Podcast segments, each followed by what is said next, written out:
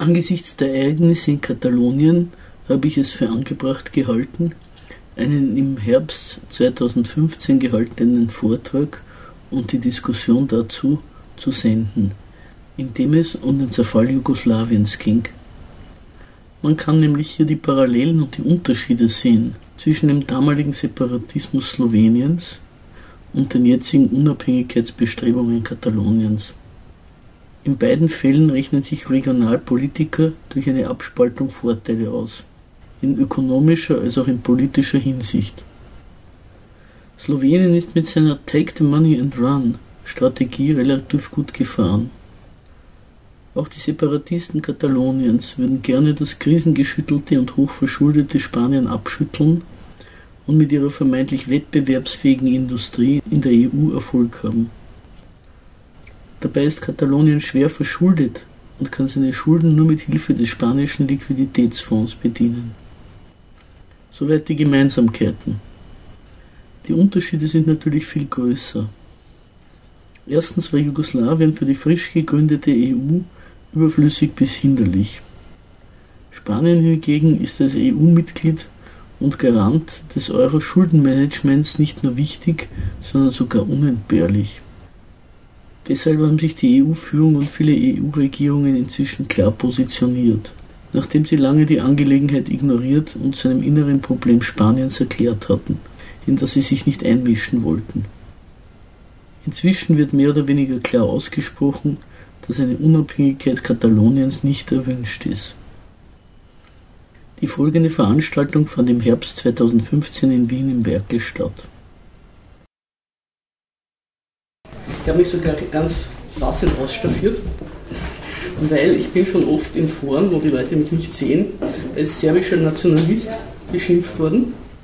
Das ist ein sehr typischer Einwand, den man kriegt, wenn man sich nicht der offiziellen Sichtweise des Zerfalls oder Zerschlagung Jugoslawiens anschließt. So ein Totschlägerargument. Also man sieht, meine Sympathien sind ganz woanders. Der Titel von, von dem, also so wie ich es angekündigt habe, ist die Zerschlagung Jugoslawiens und die Gründung der EU, warum dort getrennt und hier vereinigt werden musste. Ich will also damit darauf hinweisen, dass die Zerschlagung Jugoslawiens nicht nur zeitmäßig zusammenfällt mit der Gründung der EU, sondern eine Notwendigkeit war. Also die EU konnte sich nicht konstituieren, ohne dass Jugoslawien den Bach runtergehen musste. Das war vielleicht den Akteuren damals gar nicht so klar, aber sie haben trotzdem gehandelt. Ich möchte es in also vier Teile, ich weiß gar nicht, ob ich mit allen durchkomme. Ich würde vorschlagen, dass du mich einmal den ersten Teil erzählen lässt. Können wir eine Diskussion machen, dann gehe ich zum nächsten Teil weiter. Der erste Teil geht über den Widerspruch von Nationalismus und Supranationalismus, der sich sowohl bei Jugoslawien wie bei der EU zeigt. Der, ganz kurz, ja. Mit Gründung der EU, was meinst du genau? Weil die, die ist in Maastricht gegründet worden, im also Dezember diese, 1991. Okay. Okay. Ja, vorher hat es EG geheißen. Okay. Und da haben sie sozusagen mhm. einen Quantensprung gemacht. Okay, ja. Und nur, gesagt, nur wegen der Definition. Ja, ja. Verständnisvoll. Da haben sie sozusagen einen Quantensprung gemacht und gesagt, so jetzt schließen wir uns wirklich zusammen, jetzt ist Deutschland geeint, da ist ein Vorhang weg und jetzt machen wir einen Zusammenschluss, einen richtigen.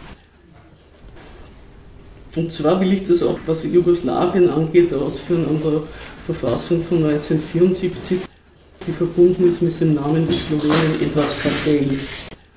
Diese kartellische Verfassung, wie die damals erlassen worden ist, 1974, war die längste der Welt. Und da ist eigentlich also das kodifiziert worden, was der Staatsgedanke Jugoslawiens war. Aber zunächst möchte ich etwas sagen zu dem, was Nation ist. Die Nation löst als Rechtfertigungsschema den Staatsgewalt, den lieben Gott ab. Früher hat es geheißen, die Monarchen, die Herrschenden, die sind von Gott auserwählt und deswegen müssen wir ihnen gehorchen. Die Nation löst das ab, und ist moderner und fortschrittlicher, hat aber etwas Infames an sich.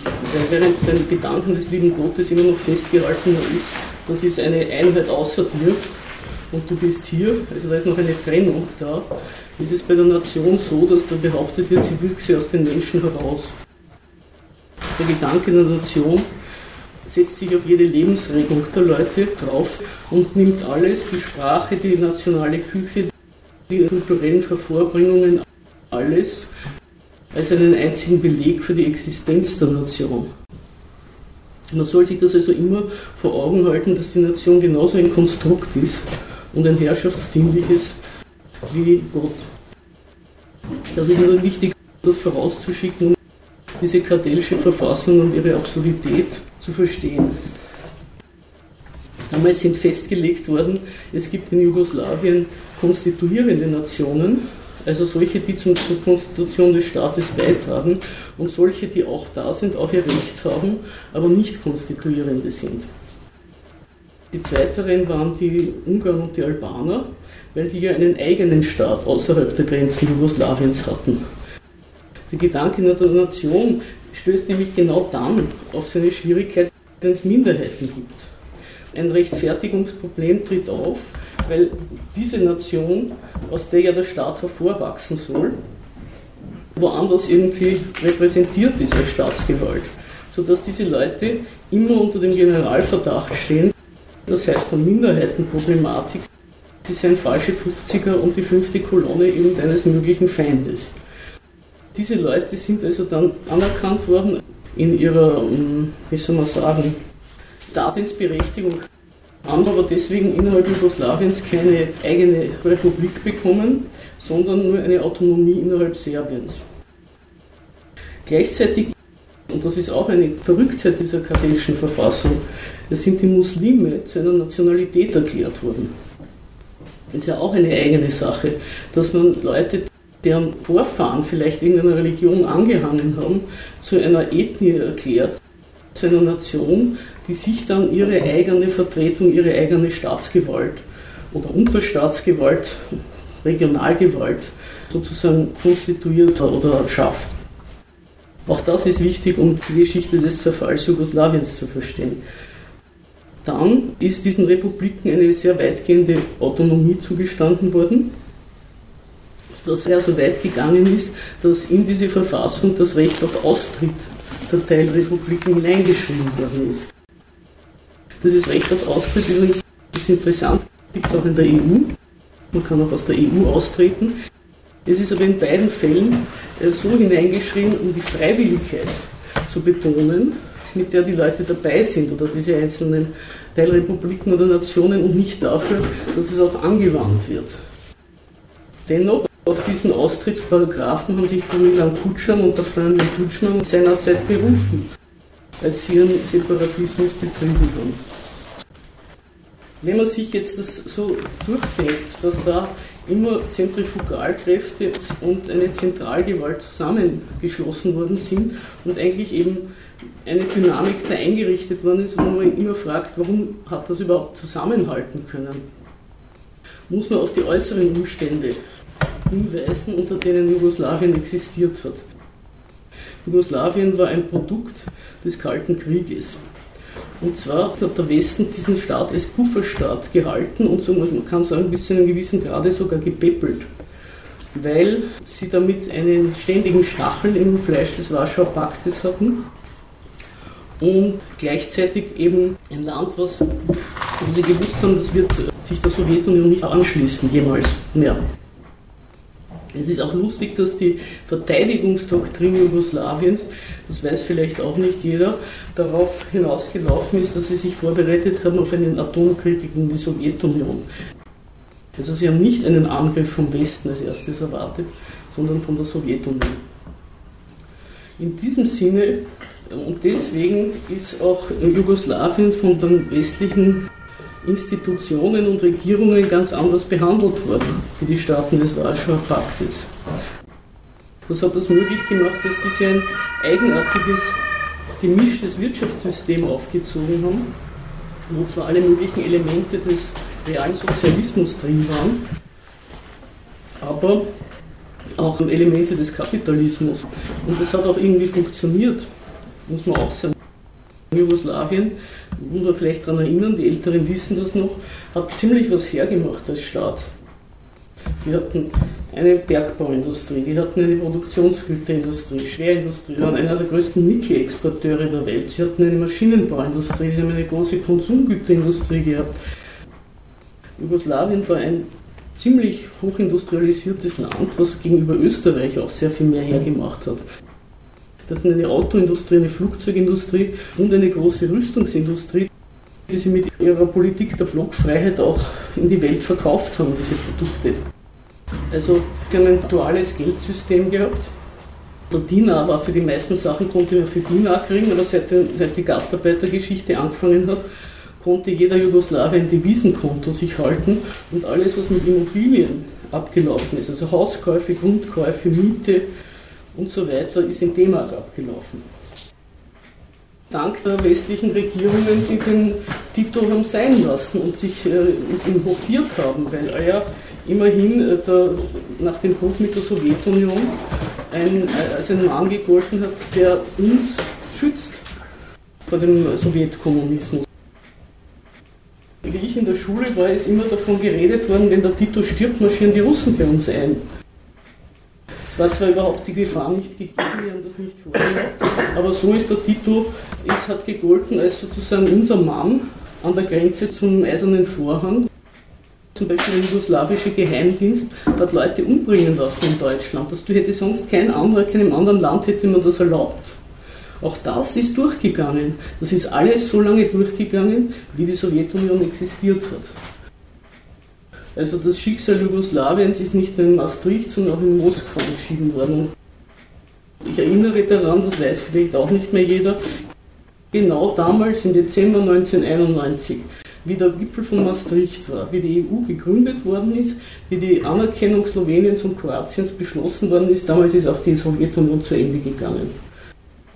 Da haben sich drei Oberhäuptlinge, der Weißruss, der Russ und der Ukrainer, zusammengesetzt in eine Datscha in Weißrussland, haben Wodka getrunken und haben die Auflösung der Sowjetunion beschlossen. Und wann ist der Tito gestorben? Der Tito ist 1980 gestorben.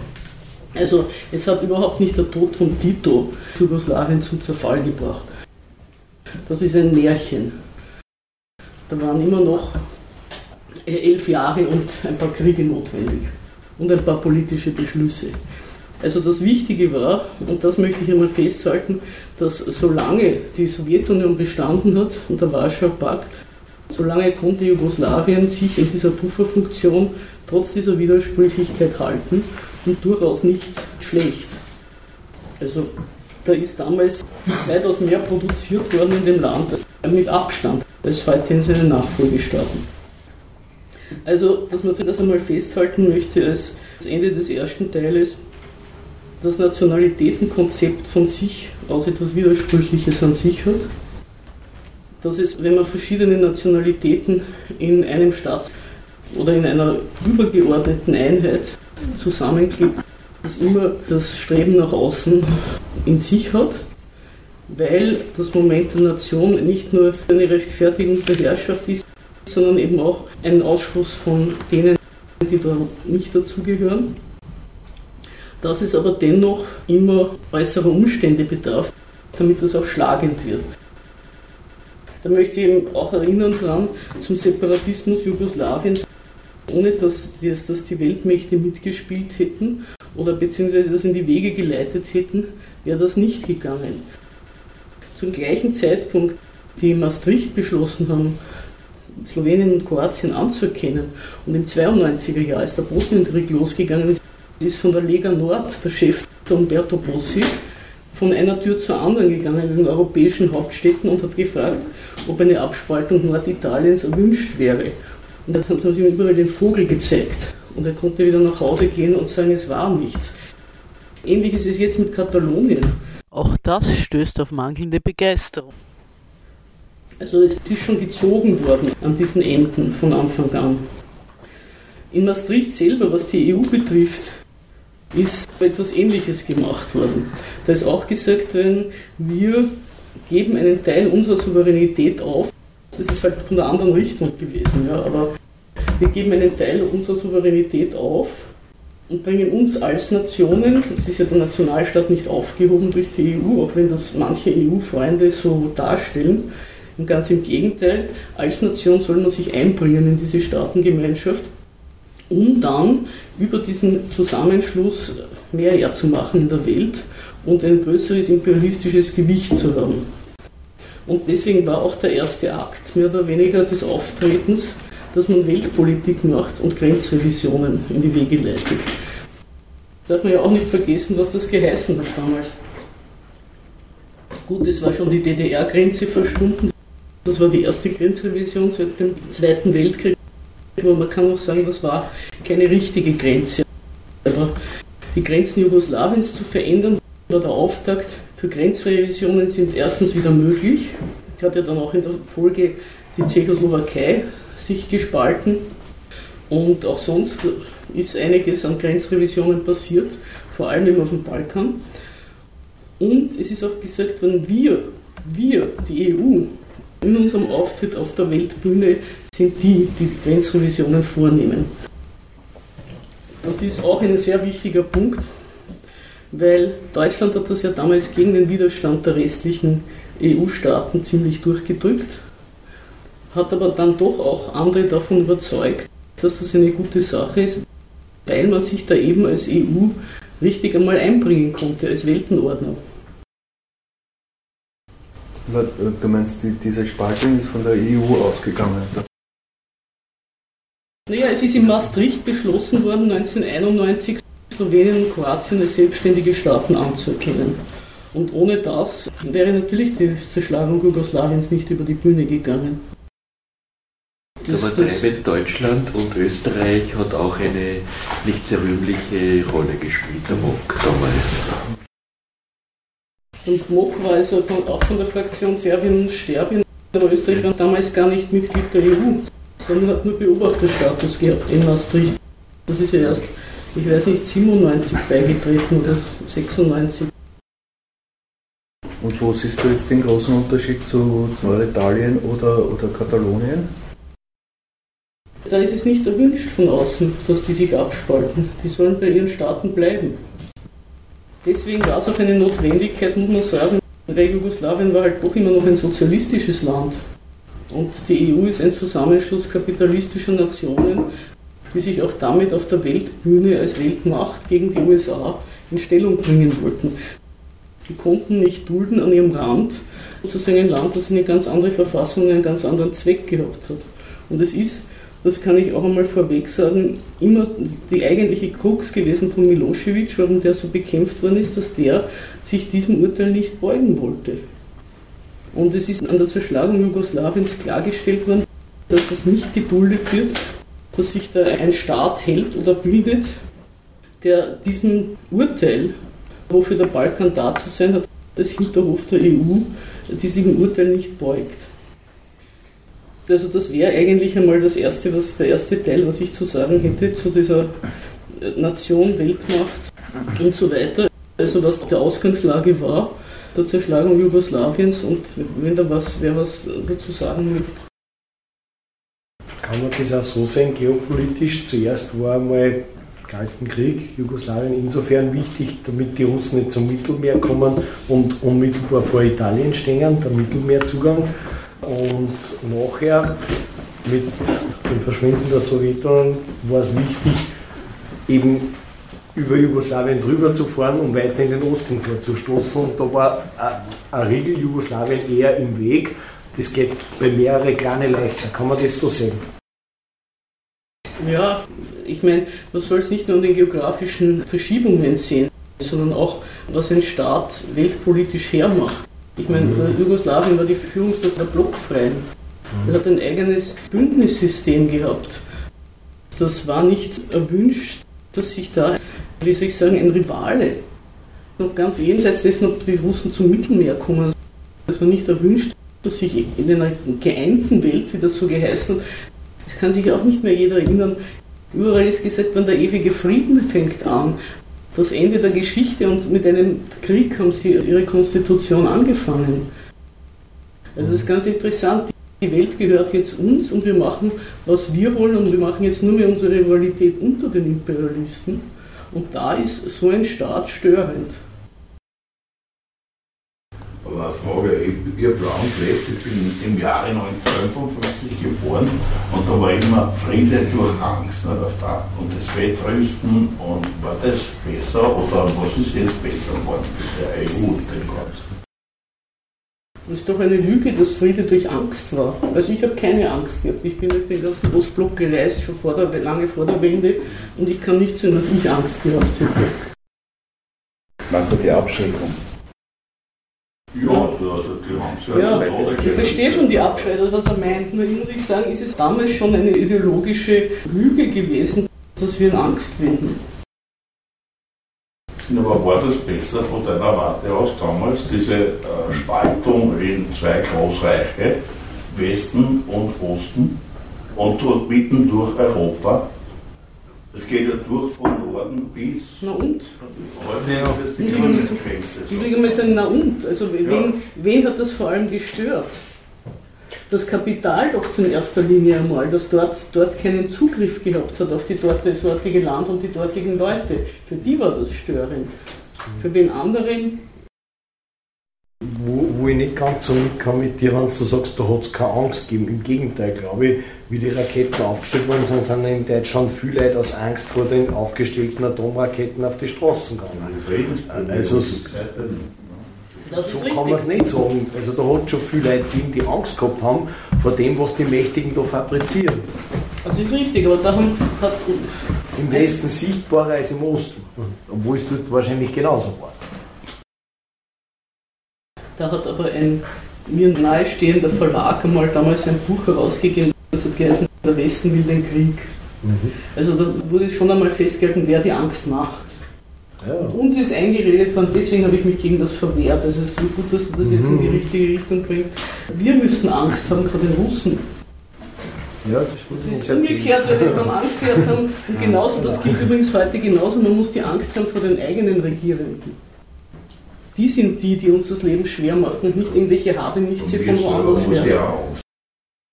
Also eine Verständnisfrage und so, du, du sprichst dann von Muslime als Nation bei dieser Verfassung 1970, da meinst du damit, dass, dass Staaten wie Albanien keinen souveränen Ich vergesse ja immer, dass, dass die meisten von oder jüngeren Leute ja Jugoslawien gar nicht mehr kennen. Jugoslawien hat bestanden aus Teilrepubliken. Slowenien, Kroatien, äh, Serbien, Mazedonien, Montenegro, Bosnien. Habe ich was vergessen? Nein, schon. Nein. Die sechs sind es, okay. Die habe ich, aus diesen sechs Teilrepubliken hat es bestanden. Jede dieser Teilrepubliken ist gesagt worden, repräsentiert eine Nationalität. Deswegen kriegt sie eine eigene Republik, eine eigene Teilrepublik. Mit dieser kartellischen Verfassung ist auch die Arbeiterautonomie eingerichtet worden.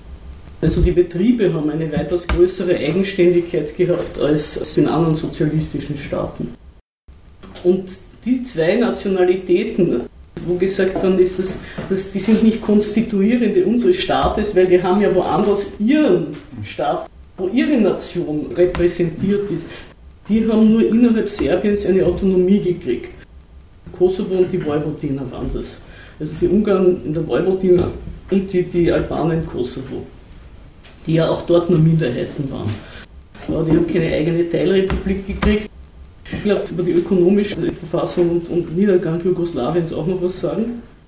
Aber die Aufhebung dieser Autonomien war einmal der erste Schritt, mit dem der Milosevic sein Programm begonnen hat, Jugoslawien unter serbische Führung zu einigen. Das war sein Programm. Er hat gesagt, so geht es nicht weiter wie bisher. Die Zentrifugalkräfte sind zu stark. Es braucht wieder ein Herrenvolk. Das war so, wie das erste Jugoslawien verfasst war. Das hat geheißen das Königreich der Serben, Kroaten und Slowenen. Da war klar, der Gewaltapparat wird von den Serben besetzt und die halten das den Staat zusammen. Aber das war, glaube ich, auch in Tito seine Absicht, das zu verhindern und damit eben Kosovo äh, abzutrennen und, und die Vojvodina würde nicht so auf die Ungarn, weil da hast du slowakische Minderheit, kroatische Minderheit, da gibt es ja, weiß ich, 40 verschiedene Rumänien und alles Mögliche. Also das ist eher. Die alle aber eben, die alle irgendwie, es stimmt nicht nur die Ungarn, dass du danke, ja, nein, du, du, du, du bringst meine ganzen aber kleinen das war ja die, die Tendenz oder die, die Absicht von Tito, Serbien nicht zu stark sein zu lassen, um zu verhindern, dass die wieder auf solche Ideen kommen und dominieren. Ja, beziehungsweise das ist schon auch noch weitergegangen. Das kommunistische Jugoslawien hat gesagt, genau das war der Fehler dass sozusagen ein Herrenvolk die anderen unterdrückt hat und andere Nationalitäten wie die Mazedonier gar nicht anerkannt worden sind. Das hat das erste Jugoslawien zerstört, weil dadurch sind die dann zu Ustascha gerannt und ich weiß nicht was.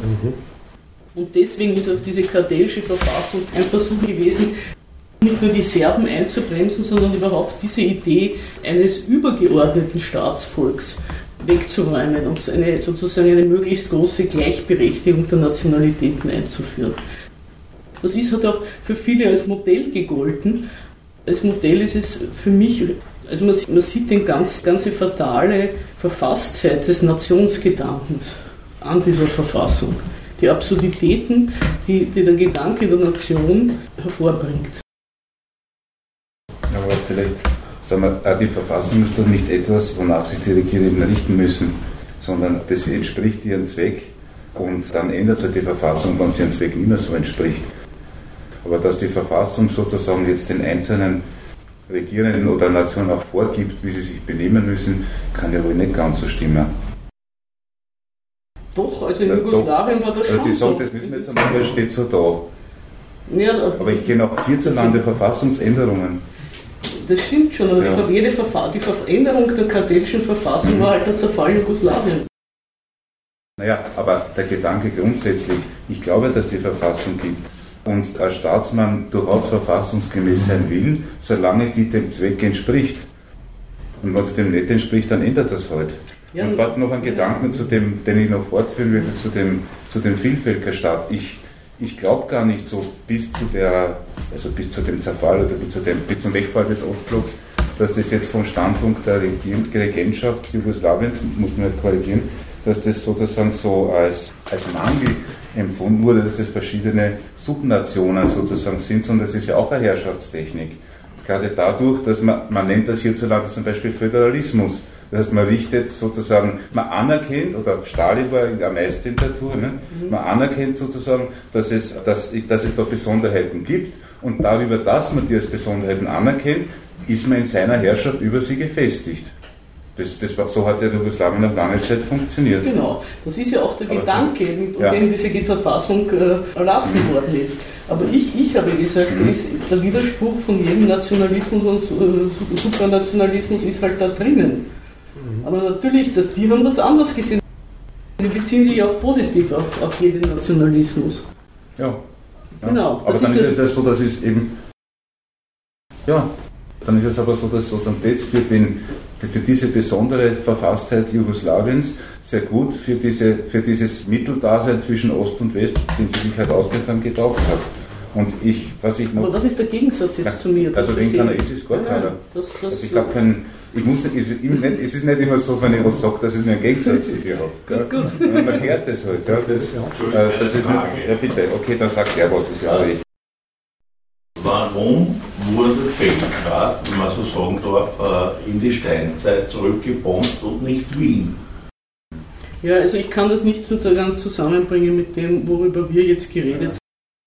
Vielleicht noch eine Ergänzung zu dem Widerspruch im tun haben. Du meinst ja sozusagen, dass man, dass man jetzt in dieser, wenn man einen Staat so einrichtet, wie das ja Jugoslawien war, dann hat man sich einen, Widerstand, äh, einen Widerspruch eingehört, der unter Umständen virulent wird. Ja, das meinst du ja. ja. Und das, das wirklich so verstehen, dass dieser Widerspruch in dem Moment virulent wird, wo äh, die Herrschaftsräson dieses Staates überhaupt fragwürdig ist, sprich, ihr blockfreies Dasein ist mit dem Wegfall der Sowjetunion, wie soll man sagen, das hat keinen Angriffspunkt mehr gehabt. Ne? Da war es aber Jugoslawien selber, das sich doch zunächst zerlegt hat. Und ich kann mich noch erinnern, dass die EU ursprünglich eigentlich gesagt hat, gebt es einen Frieden, vertragt euch gefälligst. Das war der erste Standpunkt der EU. Der erste und aber noch lange bis nach, bis nach Maastricht, der der mhm. USA vor allem. Ja, der USA, ja. Aber da kommt man halt zu dem, wie die Vorgeschichte war zu diesen Jugoslawien-Konflikten und auch zur Wende. Da wollte ich noch ein bisschen was dazu erzählen. Und zwar ist da schon ein bisschen in der Behandlung Jugoslawiens durch den Freien Westen ein äh, Unterschied aufgetreten, wie der Reagan Präsident geworden ist in den USA. Da hat er erstens nämlich den IWF angewiesen, gegenüber den sozialistischen Staaten eine andere Politik einzuschlagen. Er wollte das letzte Kapitel im Buch des Kommunismus schreiben, was ihm auch irgendwo gelungen ist, außer wir machen was anderes. Und da hat er, wurde ein Komitee gegründet, auch in den USA, das versuchen sollte, wie man aus Jugoslawien einen kapitalistischen Staat machen kann. Und durch die ganzen 80er Jahre hat dann die Politik der, der Handelsbeziehungen zu Jugoslawien unter IWF-Ägide immer mehr Verschärfungen erfahren. Also die konnten nicht mehr so ohne weiteres alles ein- und ausführen wie bisher. Und das hat natürlich das ganze System Jugoslawiens ein bisschen ins Wackeln gebracht. Schließlich ist das kulminiert, und das ist, muss man schon auch verstehen, wie solche Politiker wie Milosevic, Stutmann und Kutschan an die Macht gekommen sind und was für Schlüsse sie daraus gezogen dass das alte gemischte System nicht mehr weiter funktionieren kann. In, ums 90er Jahr herum war das, da hat der IWF mit dem damaligen Staatspräsidenten Ante Markovic ein Programm ausgehandelt der Konvertibilität des DINA. Sie wollten den DINA konvertibel machen. Das hat geheißen, dass man den DINA im Ausland eintauschen konnte und dass die jugoslawische Regierung sie dann zurückkaufen musste. Daraufhin sind die Slowenen und Kroaten massenhaft nach Österreich gefahren und haben ihre Diener eingewechselt. Österreich hat zu einem viel besseren Kurs diese Diener wieder verkauft an Jugoslawien. Solange bis dort die Devisenreserven weg waren und die Devisenkonten eingefroren worden sind. Deswegen betrachten viele Leute im Nachfolgestaaten Jugoslawiens den Markovic als einen großen Dieb, der ihnen ihre Devisen weggenommen hat. Das ist ziemlich die gleiche Politik, die zur gleichen Zeit der IWF mit Argentinien gemacht hat. Da haben sie dort das Currency Board eingerichtet und das war aus dem gleichen Grund, um die Inflation einzudämmen. Die Inflation war dann weg, aber irgendwann waren halt dann die Devisenreserven auch weg. In Argentinien haben sie mit dem Currency Board eine Verschuldungsfähigkeit äh, gewonnen, die dann ein Jahrzehnt später zum Staatsbankrott geführt hat. Eine Gemeinsamkeit auch von Jugoslawien und Argentinien war, dass sie eine Politik des knappen Geldes verordnet haben, was geheißen hat, dass die weniger Geld drucken durften. Daraufhin sind in beiden Staaten auf einmal den Staatsbeamten keine Gehälter mehr gezahlt worden, weil es war ja kein Geld mehr da. Also es ist später dann auch in Nachfolgestaaten der Sowjetunion ist das geschehen. Das muss man sich einmal vorstellen, was das heißt. Ein Freund von mir in Odessa hat mir das einmal erklärt. Ich habe einen Arbeitsvertrag, da steht drin, wenn ich zwei Tage unentschuldigt nicht in die Arbeit komme, werde ich entlassen und verliere meine gesamten Pensionsansprüche. Aber was mir passiert, wenn ich nicht gezahlt werde, da steht nichts in dem Vertrag drin. Die Leute haben jahrelang gearbeitet, um ein Geld zu kriegen. Und das war in Jugoslawien. In Jugoslawien. Gemacht, ne? Weil die Bankomaten ja, aber da ist nicht den Staatsbeamten nichts gezahlt worden.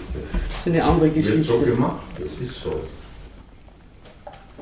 Das war also das Ergebnis der IWF-Politik. Daraufhin hat die serbische Regionalregierung gesagt, dann drucken wir eben ein Geld. Das ist auch in der kartellischen Verfassung festgelegt, dass in absoluten Notfällen auch die Teilrepubliken die Möglichkeit haben, Geld zu drucken. Und das ist eine interessante Episode, auch wenn man heute mal anschaut, wie es mit Föderalismus und Zentralismus steht. Wie du das erwähnt hast jetzt vorhin mit dem Föderalismus. Der Föderalismus gilt eigentlich in so demokratiepolitischen Erwägungen als etwas ganz was Feines, weil da auch die Freiwilligkeit und die Beteiligung und alles so schön zugegen ist und zum Zug kommt. In den Hinterhöfen der EU ist das nicht erwünscht. Die Ukraine, da will keiner, dass die einen Föderalismus sich gibt, wie die Russen das eigentlich fordern als Lösung der Konflikte. Und da in Jugoslawien hat sich gezeigt, wie es für einen Hinterhof unpassend ist, wenn es eine föderale Verfassung gibt. Weil der Hinterhof des Imperialismus, da soll ein Empfehlsempfänger sitzen in der Hauptstadt und der das dann durchsetzen. bis an die Grenzen seines Landes. Also Regierungen, die da irgendwie mitreden und dann womöglich Geld selber drucken, das ist nicht erwünscht. Eine andere Geschichte auch, die zum Zerfall Jugoslawiens auch seinen Teil beigetragen hat, war die Firma Agrocommerz. Das war ein sehr großes Kombinat in Bosnien, in Nordwestbosnien, in Velika Kladuša. Und die haben angefangen als Geflügelfarm, haben sich dann ein eigenes Handelsnetz aufgebaut. Das war wirklich ein großer Wirtschaftsfaktor in der Gegend und auch in einer Zeit, wie der Agrarkapitalismus in Europa noch nicht so zugeschlagen hatte in der EU oder damaligen EG. Also das war agrartechnisch oder von dem, was die dort sowohl an Logistik als auch an Produktionsmethoden gehabt haben, wirklich bahnbrechend in Europa. Und das haben sie finanziert, indem sie eigene Wechsel ausgegeben haben. Auch das war in der kartellischen Verfassung festgelegt. Es konnten die Kombinate und Betriebe auch hatten sozusagen eine Möglichkeit, sich selbst Kredit zu verschaffen. Es hat ja auch ein Bankensystem gegeben in Jugoslawien, zum Unterschied von anderen sozialistischen Staaten. Und die haben halt mit diesen Wechseln, die sie ausgegeben haben, haben sie das finanziert. Man muss sich vielleicht einmal vor Augen halten, was ein Wechsel ist. Ein Wechsel ist ein Zahlungsversprechen. Da steht drauf, ich werde dann und dann zahlen. Er gibt also die Möglichkeit, dass man eine Ware kauft, ohne ein Geld dafür hinzulegen. Stattdessen wird eben dieses Zahlungsversprechen ausgegeben. Die Kombinate hatten damit sozusagen eine Möglichkeit, selber Geld auszugeben. Also nicht wirklich Geld, aber etwas, was zirkuliert ist als Zahlungsversprechen von Agrocommerz. Also Agrocommerz hat sich damit sozusagen wie eine Bank benommen. Und das Ganze ist geplatzt in dem Augenblick, in dem eine slowenische Bank beschlossen hat, diese Wechsel nicht mehr anzuerkennen. Damit hat sie, diese slowenische Bank, das ganze Kreditsystem zum Kippen gebracht. Die Slowenen hatten halt von sich aus, von ihrer Staatsräson, ihrer separatistischen, die Einstellung, das war auch diejenige Teilrepublik Jugoslawiens im Inneren, die am meisten der Totengräber Jugoslawiens war und nicht Serbien. Wir haben eine exportfähige Industrie aufgebaut gekriegt in Jugoslawien. Gorenie und ich weiß nicht, irgendwelche Ski und was die alles äh, nach Westen für Devisen exportiert haben. Also wir sind weltmarktfähig. Der Rest des Landes ist ein Klotz an unserem Bein. Die nehmen uns unsere Devisen weg. Und wir wollen nach dem Motto Take the Money and Run das, was wir auf unserem Territorium stehen haben, auf den Weltmarkt retten und uns dort einbringen. Und in diesem Geiste haben sie dieses große Kombinat gekippt. Das war dann eine große Debatte quer durch Jugoslawien wo eben auch wieder festgestellt worden ist, dass das bisherige System des Wirtschaftens nicht mehr geht. Und dann kamen die Separatismen zu der Verfassung, zu dem, was du noch vorher gesagt hast. Ja, wenn sie nicht taugt, dann ändert man sie halt. Sie haben gesagt, nein, sie taugt uns eh, wir wollen von unserem Austrittsrecht Gebrauch machen. Wer hat das gesagt? So Slowenien und Kroatien, also die, die, haben sich beide, die haben sich beide berufen, dass ja das Austrittsrecht drinnen steht. Ja, aber dann haben sie es ja nicht, deswegen sind sie austreten, weil es in der Verfassung steht, sondern sind sie deswegen ausgetreten, weil sie offenbar sich in dem Staat nicht mehr aufgehoben fühlten und haben sich dann auf die Verfassung berufen. Aber sie haben dort nicht die Verfassung gelesen und sagen, genau, jetzt treten wir aus, weil es da steht. Das kann nicht sein, ja. Das ist jetzt das, was du meinst. Die, die, die, die Verfassung, ja, die Verfassung gibt ja, ja, weil die gibt ja das wieder, wie dieser Staat konstituiert war. Ja, was äh, denen ihre Erwartungen waren. Nationalitäten, wie du gesagt hast, die Nationalitäten schließen sich zusammen, nach gemeinsam sind wir stärker, wir tragen alle etwas bei zum großen Ganzen.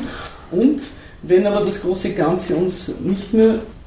Ja, es war, ja, es war ja so, dass, also, dass der, also zum Beispiel, das konnte man schon merken, dass die Staatssaison Jugoslawiens wackelt durch diese ja. Wegfall der Sowjetunion.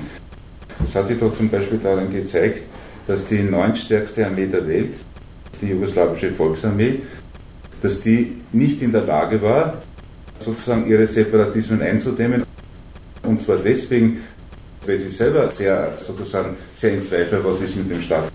Die sind ja da desertiert und davongelaufen. Man hat man selber überlegt, die sind, haben sich zurückgezogen zum Beispiel angesichts der Separation Sloweniens. Und vielleicht, das, das betrifft jetzt nicht dich, aber, das, aber das ist ja kein Hinweis darauf, dass also die Staatsräson war durch diese Wegfall der Rolle, der, was Jugoslawien in der Welt damals war, eben blockfrei, nicht? dadurch haben die überhaupt verloren, ja, wozu, was, was soll denn jetzt unser Staat jetzt sein? Und das ist eine innere Schwächung, die dann die Separatisten, also die Nationen, als Anlass genommen und sagen, na, in dem Verein sind wir nicht mehr gut aufgehoben. Und da gab's, ich möchte, das möchte nur erwähnen, du kennst es sicher auch, wir haben es damals erlebt, ja, der GMOG, der war übrigens, wie du sagst, nicht in der EU, die haben damals Folgendes gemacht, die haben es richtig angelegt, dass es keine Grenzverletzung mit Österreich geben darf, haben dann das Bundesheer dort aufmarschieren lassen und haben es richtig auf einen Krieg ankommen lassen. Österreich damals war nicht bei der EU, was deine These von, wenn sie sich zusammentun, werden sie aggressiv, auch relativiert. Die Österreicher haben sich dann in die Deutschen gewandt, sind abgeblitzt und erst später hat dann der Genscher doch diese Idee der Anerkennung Sloweniens aufgenommen. Da war Österreich gleich mal mit dabei und das hat ihnen nur genützt. Also du vertrittst jetzt die These, Österreich ja. hätte Deutschland dazu bewegt? Nein, das habe ich nicht gesagt. Nein. Ich habe gesagt, sie sind abgeblitzt. Ich habe gesagt, ich habe nur gesagt, äh, äh, was, was, Österreich wollte Deutschland dazu bewegen, wollten einen, Krieg, sie, ja. einen Krieg anzufangen? Sie wollten, sie wollten die Anerkennung Sloweniens äh, von Seiten Deutschlands, sie selber wollten, hätten es gemacht, aber sie haben natürlich gewusst, dass die Anerkennung Sloweniens für, für das jugoslawische Ganze ein Kriegsgrund ist. Das war also, Anfang 91. Ja, ja. Das, es ist ein Kriegsgrund. Also wenn jetzt ein Staat, also, also ein auswärtiger Staat hergeht und sagt, ich erkenne deine Separatisten als eigenen Staat an, dann ist es eine Kriegserklärung gegenüber der Zentralregierung. Der Mock hat doch damals relativ offen gesagt, macht euch selbstständig. Ja, genau. Ja. Das hat er öffentlich und der hat, echt, das, und der, hat, der hat das echt riskiert, das muss man diesen großen Politikern ja. zugute halten, dass die Österreicher verheizt werden dafür. Ja? Für, also für diesen Anspruch Österreichs. Und da muss ich noch sagen, das hat Österreich ohne EU gemacht, aus sich heraus. Sie haben nicht die Mittel gehabt, deswegen haben sie sich an die Deutschen angeschleimt, sind abgeblitzt vorerst einmal, weil sie einen anderen Standpunkt gehabt haben. Aber deine These, dass sozusagen, wenn sie sich zusammenschließen, werden sie aggressiv, kann ich schwer, und ich weiß nicht, ob du das meinst. Das würde ich so, ich würde zumindest so nicht sehen. Ob es das du gesagt hast, musst du halt sagen. Weil ich kenne auch andere Staaten, die allein sind und ziemlich, wenn man so will, aggressiv sind. Aber dass ein imperialistischer Staat per se aggressiv ist oder ein kapitalistischer, mhm. das habe ich vielleicht auch nicht genug erwähnt. Mhm. Aber es ist äh, schon noch ein Unterschied, ob Österreich seine eigenen nationalen Interessen da wahrhaben will. Man muss ja sagen, Österreich hat sehr profitiert vom Zerfall Jugoslawiens. Weil Jugoslawien ja vorher gelacht denn die Österreicher irgendeine Kritik gesagt haben, was ist das für ein Plemperstaat? Österreich ist enorm aufgewertet worden durch den Zerfall Jugoslawien. Sie haben sich die ganze Osteröffnung mit ihren Banken, haben sie durch den Einfluss, den sie damals sozusagen als Vorreiter sich erworben haben, weil das haben sie die Slowenen natürlich schon gemerkt, dass, bei dass Österreich für sie eine Adresse ist, nachdem das EU-Politik wurde. Ja, aber gerade Slowenien ist nicht das Land gewesen, wo die Banken einen besonderen Einfluss gehabt haben. Die ganzen slowenischen Banken waren die, die gesagt haben, wir haben ja auch ein Bankensystem und wir sind dort schon zugegen. Also die Hypo Alpe Adria zum Beispiel hat ihre, ihre, ihre, ihre, ja, ja, ihre gegen, gegen Slowenien. Ja, ja, na, ich wollte nur sagen, also der Gedanke, der Gedanke war ja, dass sich die, diese netten Österreicher sozusagen da so als durchaus selbstständig als ja, Macht betätigt haben, die einen Akt setzt, nämlich der Anerkennung eines Teils von einem anderen Staat, der, sagen wir, nicht so ganz ohne ist. Ja. Sie haben damals auch ihre, ein ganzes Bundesheer hingestellt ja. an, der, an, an die Grenze. Jetzt war ja Slowenien und Kroatien, muss man als äh, mhm. Bas sehen.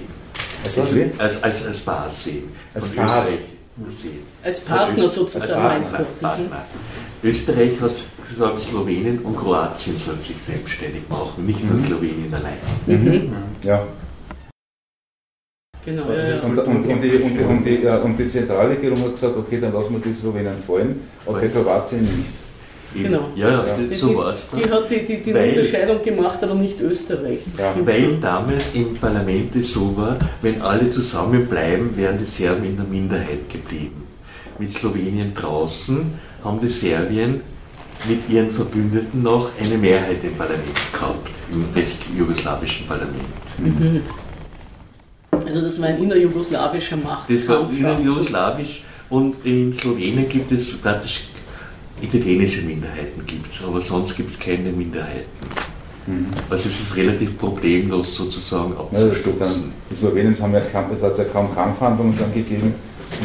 Ja, die sind ein bisschen herumgefahren und sind dann abgezogen. Die jugoslawische Volksarmee ist noch aufmarschiert und dann sind sie, haben sie wieder umgedreht. Ja, ich kann mich noch genau Ja, ja, es waren schon äh, Kämpfe und vor allem äh, der, der erste, es ist sogar ein, Hubschrauber abgeschossen Über eine worden. Grenzstation. Ja. Und das war noch dazu der, der, der Pilot war ein Slowene. Also es war, hat schon ein bisschen ein, ein, eine, eine, eine Zeit gebraucht, weil auch der Oberbefehlshaber der Bundesarmee in Slowenien auch keine eindeutigen Instruktionen gehabt hat schon. Aber ich wollte noch einmal zurück zu der Sache, was du sagst. Ich habe nicht gesagt, sobald sie sich zusammentun, werden sie aggressiv. Nein, sie wollten als Weltmacht auftreten und die Grenzrevisionen sehr definitiv einsetzen, um zu zeigen, wir sind eine. Also was Ja, Österreich wenn- sicher auch äh, Frechheit siegt, auch aus seinem kleinen Österreich-Nationalismus aus hat zusammengebracht hat. Also ist doch in Maastricht so richtig zu einem Programm geworden. Zwar nicht durch die Österreicher, das haben die dann selber erkannt. Ja. Genau. Also Österreich war wirklich ein Vorreiter, das muss man sagen, Das des, ist des oft, wo nicht Imperialismus. bedankt ne? wurde. Ja. Das Ja. passiert dann jetzt bei den Flüchtlingen wieder. Ja. Ja, was wolltest du noch Das, sagen? das, was noch mir nicht ganz, also ich sehe noch keinen Zusammenhang, den du zwischen dem EU-Zusammenschluss und dem, äh, und dem Vorgang Jugoslawien außer einem zeitlichen.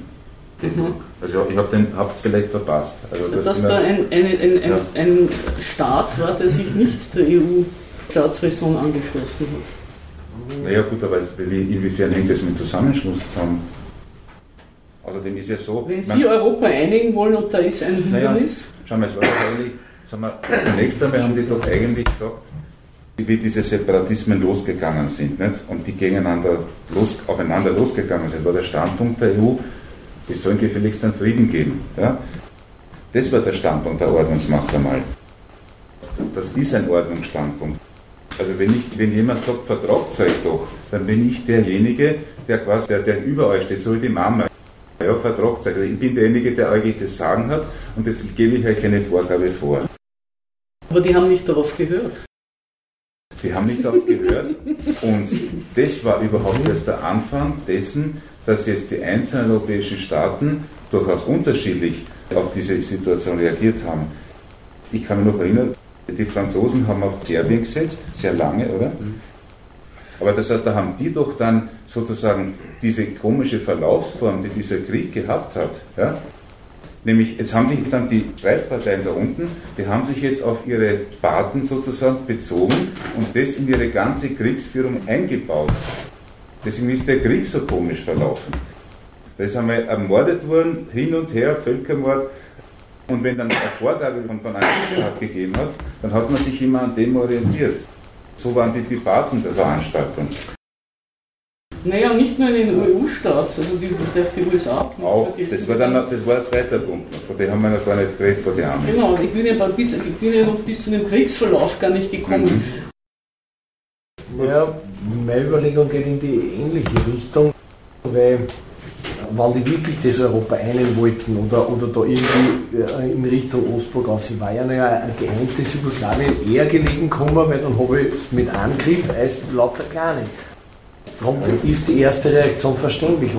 Und wenn, jetzt, vielleicht kommt das noch, aber das, was jetzt bis jetzt haben wir das immer nur sehr außenpolitisch gesehen. Nur innen muss man halt auch die innere Konstruktion Jugoslawiens, also was ich noch mitgekriegt habe, die haben ja nach dem Tito jedes Jahr war ein anderer äh, Präsident aus einer anderen Republik und alle haben es gestohlen. Die kroatische wie die Trauma alle da. Das war damals in die Zeitungen, die hat, weiß nicht, 850 Millionen Dollar in die USA und in der Schweiz angelegt gehabt. Und jeder, der drauf war, von die Achte, auch die Teilrep, also die autonomen Ja, Provinzen war- waren auch Präsidenten, alle von die Achte haben gestohlen. Und wie der Message wieder dran war, der Kroate, haben gesagt, jetzt ist nichts mehr da. Und dann haben sie, wenn nichts mehr zum Stellen ist, dann muss man einen Nationalismus anfangen und einen Krieg. Also, Das mir auch die das haben, dann ist nichts mehr gegangen, dann war die Hyperinflation und hin und her. Die haben den Staat ausgerammt, alle. Und das ist bis runtergegangen. Und da haben die Leute in die Fabrik auch gesehen, dass Roman gestohlen wird. Die haben auch gesagt, nein, das ist ein Drusche. Findet die Zeitgenosse und haben halt mitgehen lassen in die Betriebe an Material, an, an Sachen. Das ist ja bis runtergegangen, aber das erlebt, ja Verwandte dort. Die haben alle, die haben gesagt, die Löhne kriege ich nicht mehr, da mag der IWF eine Rolle gespielt haben. Aber die haben gesagt, wenn Lohn kriege ich nicht, dann nehme ich halt ein bisschen was mit. Dass die oberen, ist nicht der Grund, dass die oberen gestohlen haben, sondern dass die unteren keine Gehälter gezahlt haben. Nein, aber alle haben es gestohlen, von oben bis runter. Äh, Und wenn man keine Gehälter gekriegt hat, ist die Frage, ob man dann was mitgehen lässt im Betrieb, ob das überhaupt als Diebstahl zu bezeichnen ist. Also man muss schon sagen, die, die Korruption von unten oder die Korruption der Armut ist Ja, etwas das sehe ich anderes auch so. Das sehe Ja. ich schon so. schon. Nur das Zweite- war, dass keiner mehr zu dem Staat da innen, vom Innen her, gestanden ist. Ja, das meine ich. Weil die haben immer gegenseitig, nur wenn die Slowenen stehen, dann nehmen wir Kroaten auch was und die, die Bosnier nehmen auch was und die Makedonier nehmen was. Keiner wollte wirklich mehr und jeder hat gesagt, wenn ich am Ruder bin, versorge ich meine Freunde und mich. Es war, es war so, dass die einzelnen Teilrepubliken in der Unterordnung und eine Staatsräson, die gemeinsam kein Mittel mehr für sich gesehen haben. Und deswegen sind sie hergegangen und gesagt, so, jetzt schau ich, was geht. Und so hat sich der Gegensatz zwischen denen immer weiter vorangetrieben. Mit dem Glauben, mit dem Individuellen, naja gut. Das hat vielleicht jemand auch mitgekriegt, dass jetzt einfach einmal alles nicht mehr so läuft, wie man es gewohnt war. Das war eine Wirkung auf die Leute dann. Eben, eben. Darf ich dir Ja. noch was fragen? Aber ich, ich habe es nicht ganz verstanden. Also du hast jetzt gesagt, dass die anderen Nationen dann nachher den Diener zu einem besseren Wechselkurs dann nachher gekauft haben und so dann die, die Staatsbürger dann das eigene Geld in, dann umgetauscht haben, sodass dann die Jugoslawien einfach aus dem Grund dann nachher kein Geld oder zu wenig Geld mehr gehabt hat. Ja, und war, war das also eine Absicht von den anderen Nationen eben damit der, oder hat sie das Nein, die haben natürlich auch, das ist alles, der allgemeine Vertrauensverlust war, dass die gesagt haben, das Geld ist nichts mehr wert und jetzt können wir es eintauschen. Der Schilling war halt doch eine Hartwährung und da haben wir dann was, was wir in die Matratze stopfen können. Erstens, dass es eingetauscht werden konnte ab 1990, also dass die das nehmen mussten, in dem Versuch, den Dinar konvertibel zu machen. Aber zweitens natürlich auch, dass niemand mehr geglaubt hat, dass dieses duale System weiter aufrechterhalten werden kann. Da muss man vielleicht mal ansagen, dass, hast schon recht, Konvertibilität eines Währung ist ein bisschen mehr noch, also bloß austauschen, sondern das heißt doch sozusagen, wenn zwei Staaten sagen, unsere Währung, mir gibt deine Währung genauso wie Geld, ja? hast du ja austauschen, deswegen kann man es austauschen. Dann heißt es aber auch, dass du in deinem Inneren so vorgehen musst, dass es ein Geld ist. Und das geht ja auch dann einher in Jugoslawien mit der Ruinierung der gesamten Ökonomie. Aber die, die Idee des also es ist IWF war, eine, eine Folge der Konvertibilität. die Idee des IWF war, dann hört die Inflation auf und es kommen Investoren und ihr müsst euch Ja. öffnen. So, ist, so wird immer die das heißt Konvertibilität. kommen, aber das heißt, es kommen Investoren und das heißt, was da an Material der früheren Produktionsweise da ist, wird es dann auch be, be, be, beurteilt, inwiefern ist es weltmarkttauglich. Und das hat die schönen Industrien, von denen du gesprochen hast, mehr oder weniger zu Müll oder Schrott verkehrt. Da ist nicht mehr viel. Also wie das abgebaut worden ist, das ist noch eine andere Geschichte. Die richtige Desindustrialisierung hat angefangen nach der Zerschlagung und nicht durch den Krieg. Durch die Öffnung und die Konvertibilität. Das war der Gedanke, dass da sozusagen jetzt, also dazu ist es nicht gekommen, weil ja dann die Kriege losgegangen Ja. sind. Also da ist da diese für wertlos Erklärung, wie du meinst, hat, konnte zunächst einmal nicht stattfinden. Da Aber, war kein, kein, kein ziviles Leben mehr, sondern das hat genau. Aber Hat zum. Beispiel, was ich, wo ich es genau kenne, wie das Ja. passiert ist, weil ich viele Freunde dort habe, ist Bosnien. In Bosnien ist nach Dayton diese internationale Verwaltung eingesetzt worden. Das ist ja heute ein Failed State der Sonderklasse, das weder Souveränität nach innen noch nach außen besitzt. Und da hat sich die internationale Verwaltung zum Besitzer erklärt des gesamten Nationalvermögens, ähnlich wie die Treuhand in. Also meinst du den Petritsch? Das der Petritsch war der zweite Protektor. Der, zweite der Verwalter, halt, ja. Der, der erste war der Westen dort. Mhm. Aber es kann schon sein, dass der Petritsch der war, unter dem das wirklich. Die Person ist ja der IWF zusammen mit dieser internationalen Verwaltung, dem hohen Repräsentanten, haben gesagt, so, wir sind jetzt die Besitzer des gesamten Nationalvermögens und wir schreiben das jetzt auf zur Privatisierung, haben die Fabriken um eine symbolische Mark verkauft, da gab es ja den Euro noch nicht, und es sind zum Beispiel italienische Firmen gekommen, haben alles mitgenommen. Also das war schon weltmarkttauglich. Das ist der erste Teil einer Veranstaltung zum Thema der Zerfall Jugoslawiens, die im Herbst 2015 in Wien im Werkel stattgefunden hat.